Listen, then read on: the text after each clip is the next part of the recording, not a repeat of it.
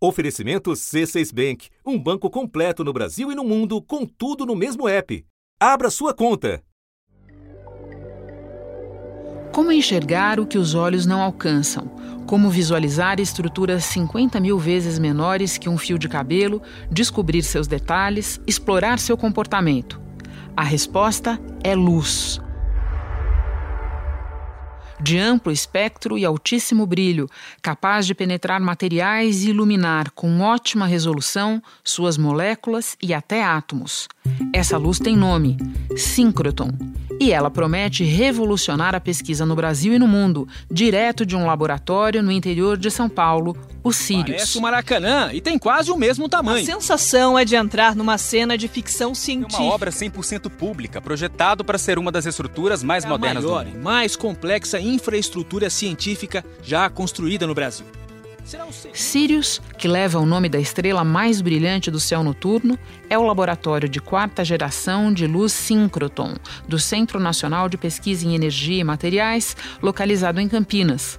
Como ele, no mundo existe apenas um outro, na Suécia. Dentro do complexo de 68 mil metros quadrados, que vai abrigar o segundo acelerador de partículas de quarta geração do mundo. Com um investimento total de 1 bilhão e 800 milhões de reais, os Sirius representam um passo decisivo da ciência para produzir experimentos hoje impossíveis no país. A conclusão do projeto vinha sendo ameaçada pela tesoura do governo federal.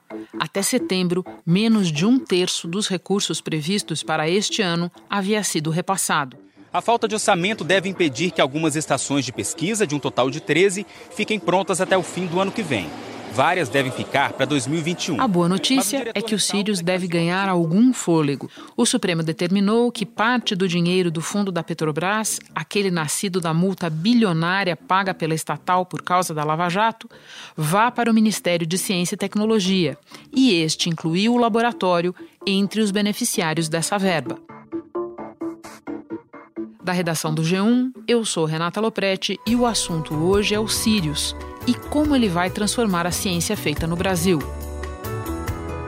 Sexta-feira, 27 de setembro. Para entender como funciona o Sirius, eu converso com o diretor do projeto, Antônio José Roque da Silva, que também preside o Centro Nacional de Pesquisa em Energia e Materiais, o CNPEM. Falo também com Fernando Evans, repórter do G1 Campinas, que acompanha há anos o andamento das obras. Rock, para começar, e com perdão do trocadilho, nos ilumine. Como funciona o Sirius? O Sirius, ele é um, vamos dizer assim, um equipamento que a gente chama assim, um grande microscópio, um equipamento para enxergar a estrutura de qualquer material, orgânico ou inorgânico, na escala dos átomos e na nanoescala. Para que isso é, possa ser feito, você precisa de uma fonte é, de raio-x, até para poder enxergar nessa escala. Então, o, Sirius é um gerador de raio-x, mas diferentemente do raio-x lá do hospital, ele se parece mais com uma ponteira laser. Então, ele tem o que a gente chama de alto brilho. E para gerar esse raio-x, eu preciso de um conjunto de aceleradores. A maneira de gerar isso daí é ter elétrons andando a velocidade próxima da, da velocidade da luz e desviar esses elétrons de uma trajetória que é bem estável, se desvia de forma controlada e ele emite esse raio-x. No trajeto, o elétron passa por um campo magnético que provoca pequenos desvios no caminho, que faz ele emitir um raio de luz. É a luz síncrotron. Ao atingir os materiais estudados, funciona como um raio-x em três dimensões. A luz usada se chama síncroton e, pelo que eu entendi, o CNPEM já possui uma fonte de luz como essa. Qual é a diferença para os Sirius? É, é o e é verdade, inclusive o Brasil foi pioneiro no Hemisfério Sul, construindo a primeira fonte do Hemisfério Sul, ainda única da América Latina, que é o que a gente chama de UVX. Tá? Então foi um projeto desenvolvido é, do final da década de 80 para o começo da década de 90, com tecnologia brasileira, e ele era um síncrono de segunda geração. Tá? No caso do, do síncrotron, né, o Sirius será de quarta geração e o atual é de segunda. Qual é a grande diferença? Você vai ter essa fonte de raio-x muito mais brilhante. Vamos comparar como se o UVX fosse uma lanterna e o Sirius fosse uma ponteira laser, certo? Então isso vai permitir que você faça uma série de experimentos que hoje são impossíveis de serem feitos é, no Brasil. Tá? Então você tem uma mudança tecnológica que te dá um enorme ganho de brilho e também na faixa de energia de raio-x que você vai poder trabalhar. Tem ganho também no tempo que se leva para fazer uma determinada pesquisa? Sim, tem. Como você tem esse brilho muito maior, isso significa que é como se você estivesse passando de uma câmera de, eh, vamos dizer assim, que faz a aquisição né, dos, das imagens de forma lenta para uma câmera com aquisição de tempo ultra rápida. Então, é, um, ou um exemplo seria se você estivesse utilizando para tirar uma fotografia à noite. Você tem que deixar a câmera aberta e você não consegue ver, por exemplo, o detalhe dos carros passando. Você vê aquelas linhas de luz, né? Que são dos faróis. Então você não consegue ter resolução espacial, é temporal. Como o Sirius vai ter um brilho muito mais alto, é como se eu estivesse indo para uma máquina ultra rápida. Então eu posso fazer um conjunto de imagens e observar processos nessa escala é, molecular ocorrendo agora, o que antes era impossível com o síncroto anterior. E o que é que esse nível de análise tão aprofundado, tão preciso, pode significar para a ciência? Olha, é, ele vai permitir, e aí eu vou tentar dar alguns exemplos, vamos dizer assim, até práticos para as pessoas entenderem. Então vamos pegar um, um, exemplo do pré-sal, tá? Então quando a Petrobras ou outra empresa está lá extraindo petróleo, quando ela faz a primeira perfuração, ela extrai entre 30% e 40% do petróleo, então a maior parte continua dentro da rocha. O fato dele não sair, esse óleo não sair de forma fácil, significa que tem uma interação é, bastante, vamos dizer assim, mais forte entre as moléculas do petróleo e a superfície dos poros da rocha, tá? Então, a, a essas empresas gostariam de entender o porquê isso está acontecendo, porque elas têm que fazer daí o que é chamado de recuperação secundária. Elas vão jogar água em alta pressão, junto com o que vamos chamar aqui de um detergente para tirar esse petróleo que está lá grudado na rocha. Com os Sirius, eu vou poder agora enxergar certo? esse processo, eu vou poder enxergar o que está causando essa maior interação do petróleo com a rocha. O centro de pesquisa responsável pelo projeto já tem uma fonte de luz síncrotron, menos potente. É com ela que a Natalie busca formas de extrair mais óleo das rochas do pré-sal. Você vai conseguir enxergar uma gotinha de óleo passando de um poro para o outro e você vai entender a física que está por trás de, toda essa, de todo esse efeito, né? Então esse é um exemplo. Do ponto de vista de outros exemplos, eu posso entender questões ligadas a solo. Então, hoje se fala muito em questões ligadas à poluição de solo, fertilizantes. Eu posso enxergar é, como que é, esses fertilizantes e água eles estão penetrando no solo, interagindo com as raízes de diferentes plantas e também conseguir com isso é poder ou mitigar ou otimizar é, vários processos ligados à agricultura. Ou indo para a questão de, é, que é importante para o Brasil, certo? Ligada a biocombustíveis, é, né? Então você pode entender é, vamos dizer assim, nessa escala molecular, como conseguir eventualmente produzir é, combustíveis, e não somente combustíveis, mas é, materiais e química de forma geral, a partir, por exemplo, da biomassa. Isso poderia ser, vamos dizer assim, uma componente importante de uma matriz econômica do país no futuro. Na área da saúde, você acha que dá para esperar contribuição também? Muita. Tem uma questão que o mundo inteiro tem um grande interesse, por exemplo, que é o entendimento da estrutura dos neurônios no cérebro. Entender o cérebro é importante, desde questões ligadas a doenças degenerativas, como também para entender a parte de, vamos dizer assim, cognição, né? como que o cérebro de fato funciona.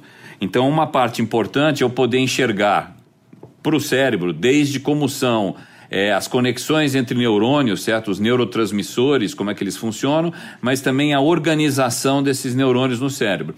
E o síncron permitirá que você enxergue isso nessa escala, nesse nível de neurônios, de uma forma bastante rápida. E, inclusive, olhando dentro das células. Então, vão ter uma série de processos celulares que poderão ser entendidos com equipamento como esse, sem falar na estrutura de proteínas que são importantes para o desenho de novos fármacos. Então, a amplitude de aplicação na área de saúde é enorme. O Diego já usa o acelerador bem menor para analisar a intoxicação causada por nanomateriais em seres vivos. Com o um novo equipamento, os resultados vão ficar bem mais precisos. é a possibilidade de você tirar medidas mais próximo do ambiente real. E o acesso dos pesquisadores aos sírios, como será? O, a gente vem já trabalhando com o Synctron há mais de 20 anos no modelo que é um modelo, vamos dizer assim, padrão no mundo. Então, os pesquisadores, nós temos chamadas abertas né, para as diferentes áreas de pesquisa. É, esses pesquisadores podem submeter suas propostas para utilização. Aí existem comitês julgadores externos ao laboratório, para que não haja conflito de interesse e aquelas propostas que são as melhores selecionadas ganham o que a gente chama de tempo de feixe, ou tempo de acesso. São alguns dias que eles vêm para utilizar as diferentes estações experimentais. Então é importante chamar atenção quando eu falei do síncrotron, que você tem é, os, os, aceleradores, você gera essa luz síncrotron e você é, coleta essa luz síncrotron no que a gente chama de estações experimentais ou linhas de luz. O Sirius poderá vir a ter até 40 linhas de luz. Então você pode vir a ter até 40 grupos trabalhando de forma simultânea. No projeto atual do CIRIS, como o Ministério da Ciência, Tecnologia, Comunicações e Inovações tem financiado, nós temos um total de 13 linhas de luz. É importante chamar que a gente apoia na preparação da amostra para esses grupos, na execução do experimento e depois no processamento posterior, com softwares que a gente desenvolve aqui no laboratório e computação de alto desempenho, porque você gera realmente uma grande quantidade de dados. Correto dizer que o Sirius muda o status do Brasil diante da comunidade científica internacional? Não há a menor dúvida. É, o Sirius, a gente entende que é um projeto realmente estruturante para o país. Tá? Então, ele contribui para o, vamos dizer assim, para o país em várias frentes. Uma, podendo permitir que grupos brasileiros façam ciência de ponta, certo? Como a gente já conversou. A segunda parte é que o Sirius é, ele também já está tendo impacto na área de alta tecnologia e inovação do Brasil. Ele é um projeto 100% brasileiro e que com 85% aproximadamente da sua execução financeira no Brasil, com dezenas de empresas brasileiras, pequenas, médias e grandes, fazendo o desenvolvimento de componentes que são utilizados de alta tecnologia no projeto. Ele treina recursos humanos e ele tem um papel fundamental na internacionalização. Ele hoje é, é extremamente conhecido mundo afora e vários pesquisadores de diferentes áreas e diferentes países já demonstraram interesse em utilizar eventualmente no futuro Sirius, colaborando com pesquisadores brasileiros. Por fim, Roque, quase um exercício de imaginação. Que descoberta o Sirius vai possibilitar nos próximos anos, você diria? Veja, é, aí realmente são várias. Uma coisa que eu assim gostaria muito realmente indo até para a área de, de biologia, né? É, existe uma questão que eu acho que é bastante importante que está correlacionada, por exemplo, à organização do DNA dentro do núcleo da célula. Certo? Então, se a gente for olhar, uma série de processos, né, óbvio, biológicos, dependem do que a gente chama da expressão desse DNA. Então, o que, que faz um coração ser diferente de um fígado, ser diferente de um rim?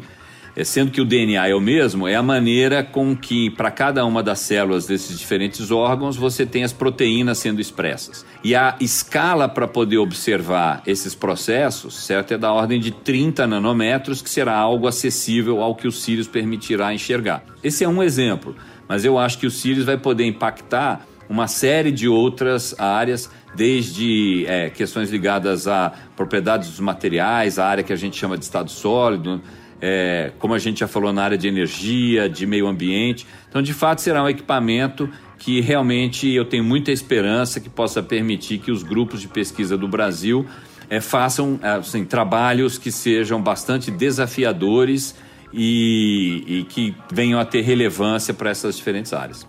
Bom, todos esses avanços na ciência estão enfrentando no momento o problema do bloqueio de verbas. Para explicar isso e também contar detalhes sobre a etapa final das obras do Sirius, eu vou conversar com o repórter Fernando Evans. Mas antes eu quero te agradecer muito, Rock. Parabéns pelo didatismo exemplar da sua fala. Um dia eu chego lá. Olha, eu que agradeço. É, foi um grande prazer poder explicar para o país esse projeto que eu sonho que seja conhecido por cada brasileiro e que eles se orgulhem do que é possível de fazer nesse país. Fernando, quando começou a construção do Sirius? O Sirius começou efetivamente a construir em 2015, né, a partir do momento que ele começa a ganhar corpo, mas é um projeto antigo, né? Ele começou a ser pensado lá em 2003. O que dele já funciona e o que ainda é obra?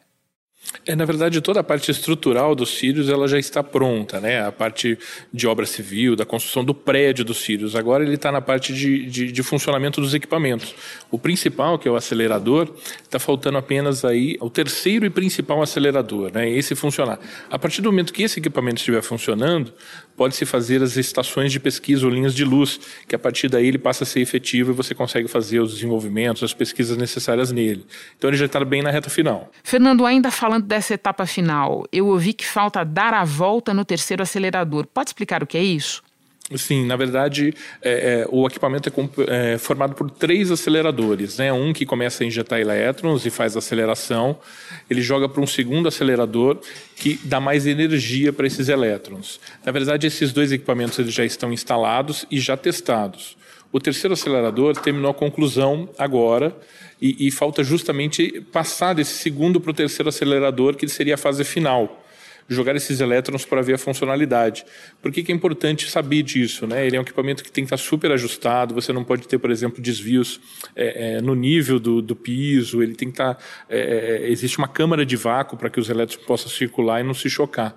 Então é, é, uma parte muito técnica, mas existe uma previsão, conversando com o pessoal do CNPEM, que isso ocorra agora ainda nesse final de ano. O diretor-geral explicou hoje que o orçamento disponibilizado pelo governo federal impede a conclusão dos projetos dentro da previsão inicial. Neste e ano... quando as verbas começaram a secar?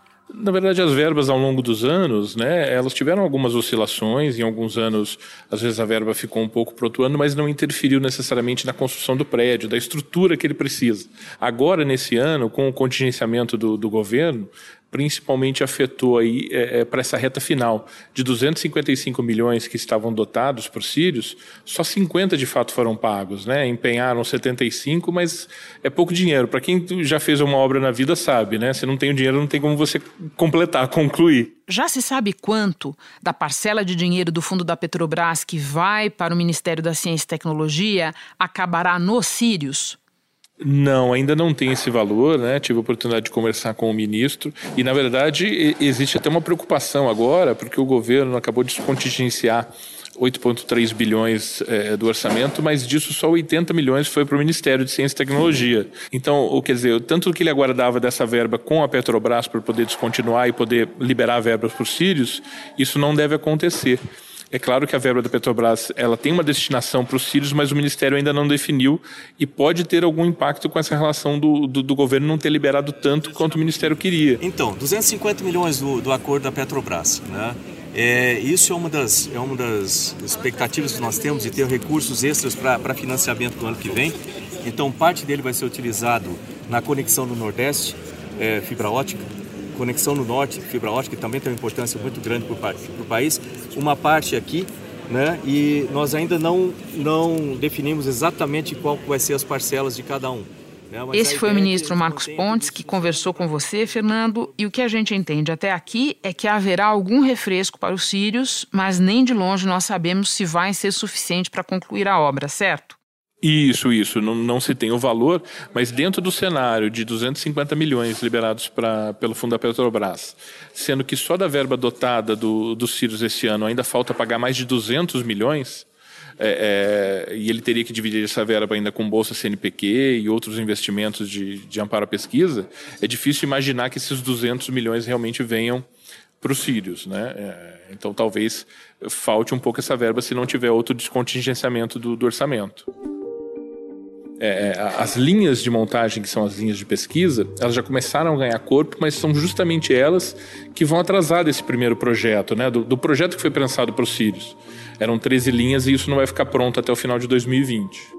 Agora me conta, você já esteve lá mais de uma vez e como nós somos um podcast, quem está nos ouvindo tem alguma dificuldade de visualizar esse prédio, mas a gente sabe que é um prédio gigantesco. O que, que você nos conta sobre ele? É uma parece uma imensa nave espacial, né? Para quem vê de longe, na verdade, não tem dimensão quando você está lá dentro do prédio do tamanho que ele tem a estrutura lá dentro. Então, principalmente todo o cuidado que existe desde o piso até a aclimatação do, do prédio. Para você ter uma ideia, Renata, a, a, área onde ficam os aceleradores é uma massa de concreto, piso, com uma espessura de 90 centímetros, que ele não pode ter uma diferença é de 10 milímetros entre um ponto e outro, que isso pode interferir justamente na circulação dos elétrons. Né? E, e, e isso passa desde o sistema de refrigeração. Imagina uma estrutura dessa, um prédio como se parecesse um, estádio de futebol gigante, até um formato circular, e, e, e, você ter ali uma situação de, de refrigeração que você tem uma variação no máximo de 0,1 grau centígrado para o equipamento poder funcionar sem nenhuma interferência. É bem aquele sci-fi, assim, né? De você tá num, num filme de ficção científica. Normalmente a gente não tem acesso em escolas, universidades, a esse tipo de laboratório, a esse tipo de equipamento. Interessante. Eu te agradeço, Fernando, pelas informações. Eu que agradeço, Renata. Obrigado. Eu vou ficando por aqui, comigo na equipe do assunto, Mônica Mariotti, Carolina Baliviera, Isabel Seta, Cláudia Croitor, Sérgio Fernandes, Giovanni Reginato, Jéssica Rocha e Rafaela Puccini. E eu sou Renata Loprete. Até o próximo assunto.